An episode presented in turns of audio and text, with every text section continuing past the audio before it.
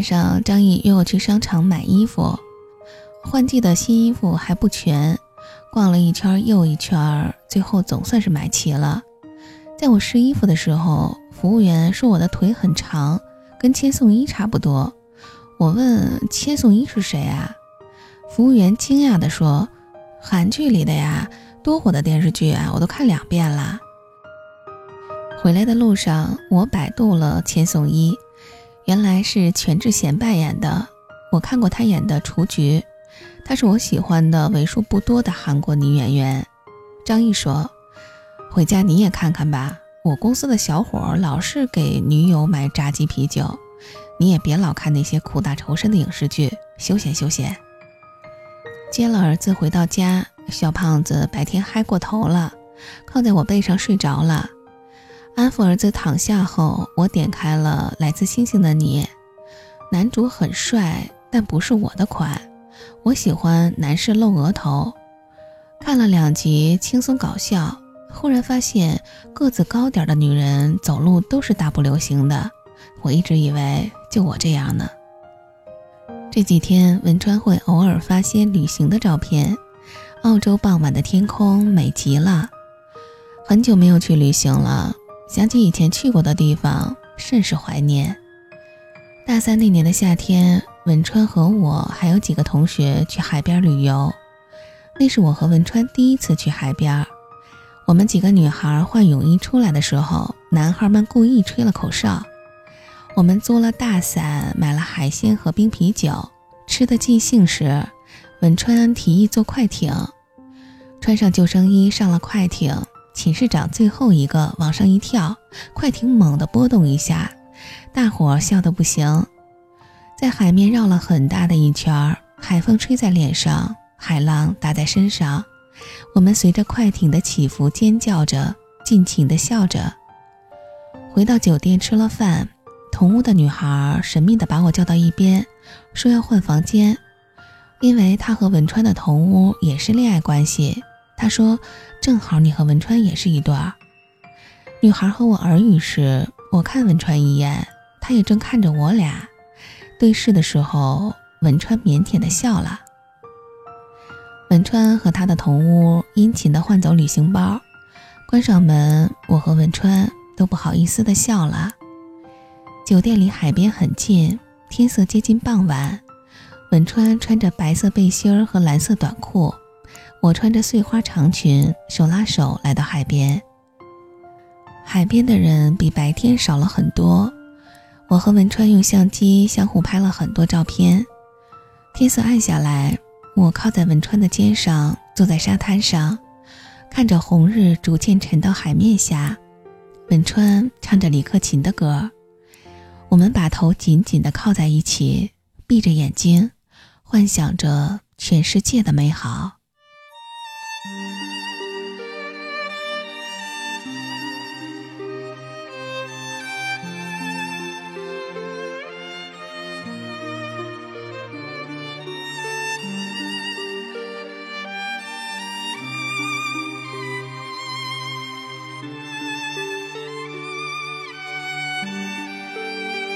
然倚在失眠夜，望天边星宿，仍然听见小提琴如泣似诉在挑逗。为何只剩一弯月留在我的天空？这晚以后，音讯隔绝，人如天上的明月。临回酒店的时候。我用手指在海滩上写了一句话，是我在杂志上看到的。本川说：“如果明天早起这些字还在，咱们下辈子就还在一起。”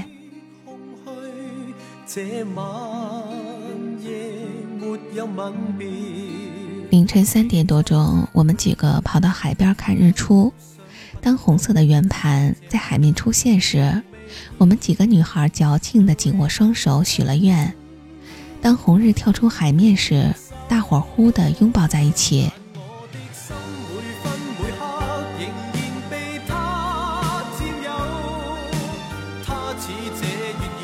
文川拉着我找昨晚写的字，我说这一宿肯定被海水冲没了。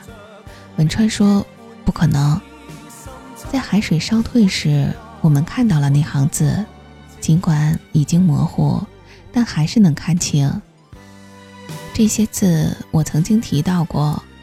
文川轻声读着：“我从灯火阑珊里走过，你等在季节里的容颜，如莲花般开落。时光带走太多，人生千回百转。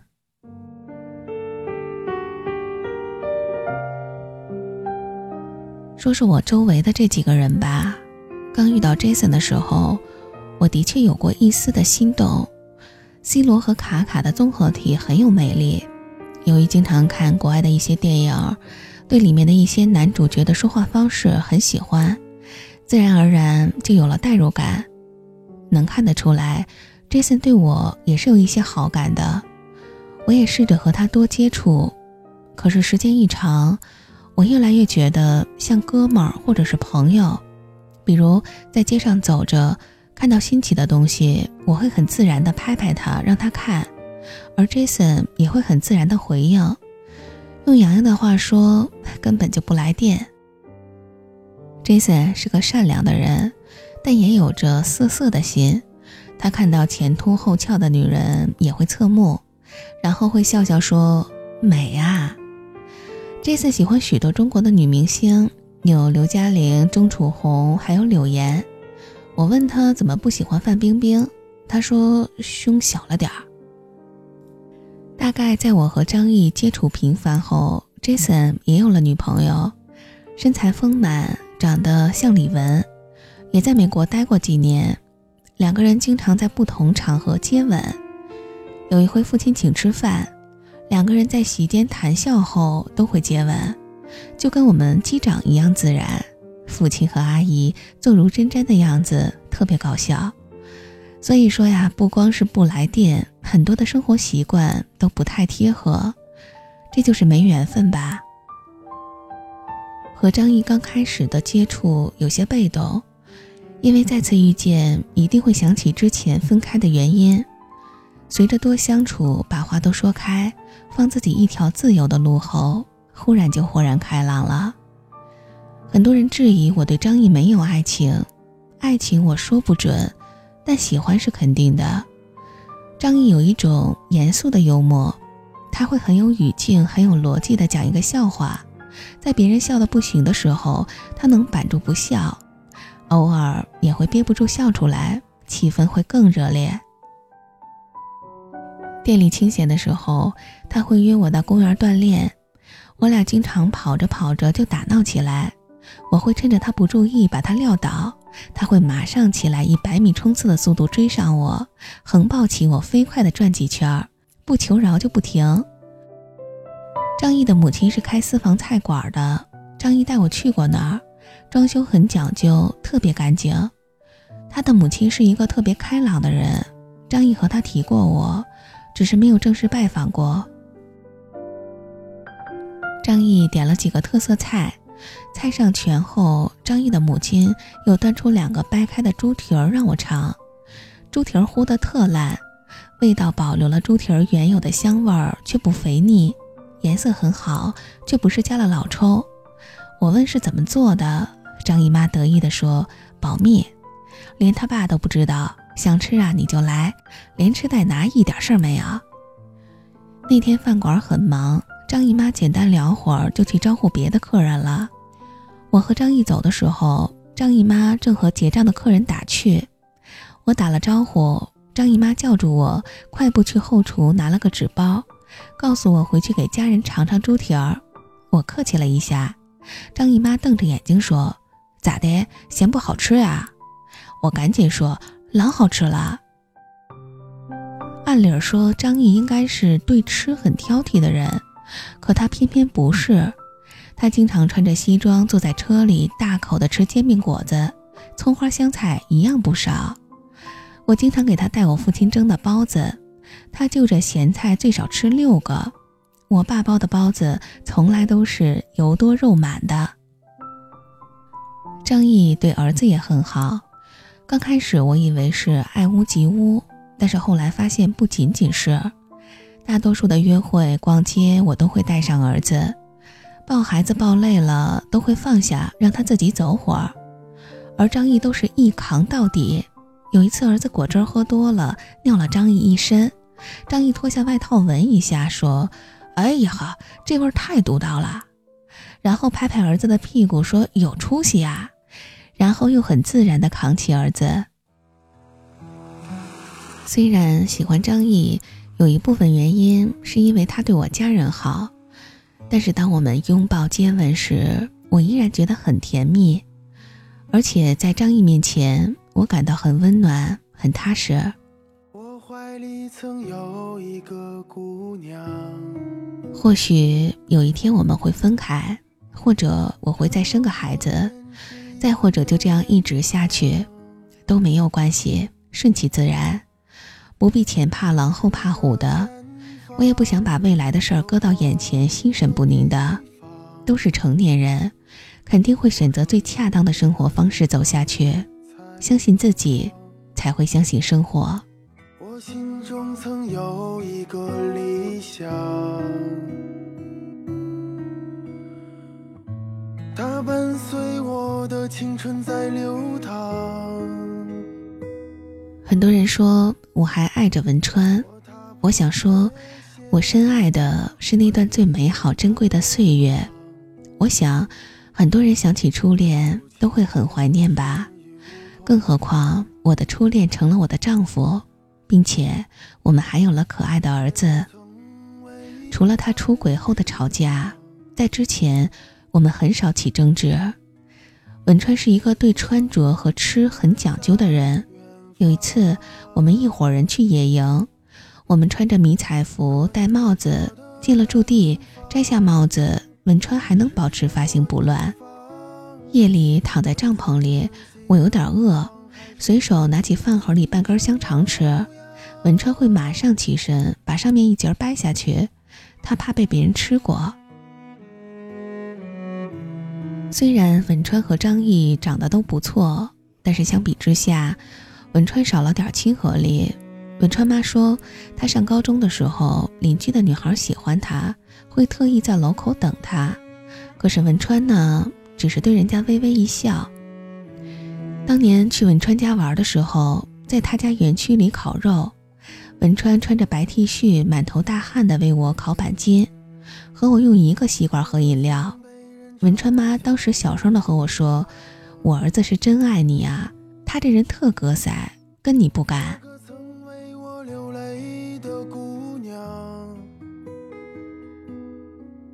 听朋友说，离婚后，王丹丹拿着吃了一口的冰棒给文川，文川会推开。王丹丹很生气，因为她见过文川吃我剩的汤泡饭。朋友和我说的时候，我一点优越感都没有，因为那两次背叛，因为那个决绝的夜晚和熬干了的汤。华妃说：“谁试过从天黑等到天亮的滋味？我比他更惨。”我试过从天黑哭到天亮，华妃天亮就见到皇上了，而我，天亮面对的是离婚。那是我曾经还年轻的自己呀。大概我内心深处还爱着文川，而他也很想挽回我。我们又有着共同的孩子，从道理上来说，我该给一次机会。可是，不切身体会，谁也不会懂，曾经究竟有多疼。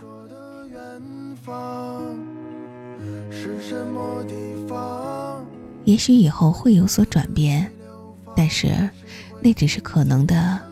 以后，现在的我很自信，也很舒心。父亲说，如果再胖个十斤八斤的，就更完美了。前几天带着父亲和阿姨去医院全身体检，一切正常。儿子每天都活蹦乱跳的，会说外公好、外婆好、妈妈好、爸爸好、小易好。看到文川妈也叫奶奶好。父亲说文川妈有时会掉眼泪，儿子都会把小胖脸贴上去蹭，很懂事儿。父亲说过，人要在最差的环境把事情做到最好。我今年二十七岁，拥有一个好父亲，一个好儿子，一段深刻的记忆，一个收益不错的店，还有一个有着明星相的恋人，很好，很好。出发吧，去远方吧，那里有翅膀，带着你飞翔。你快乐吗？放心的睡吧，再不会彷徨，再不会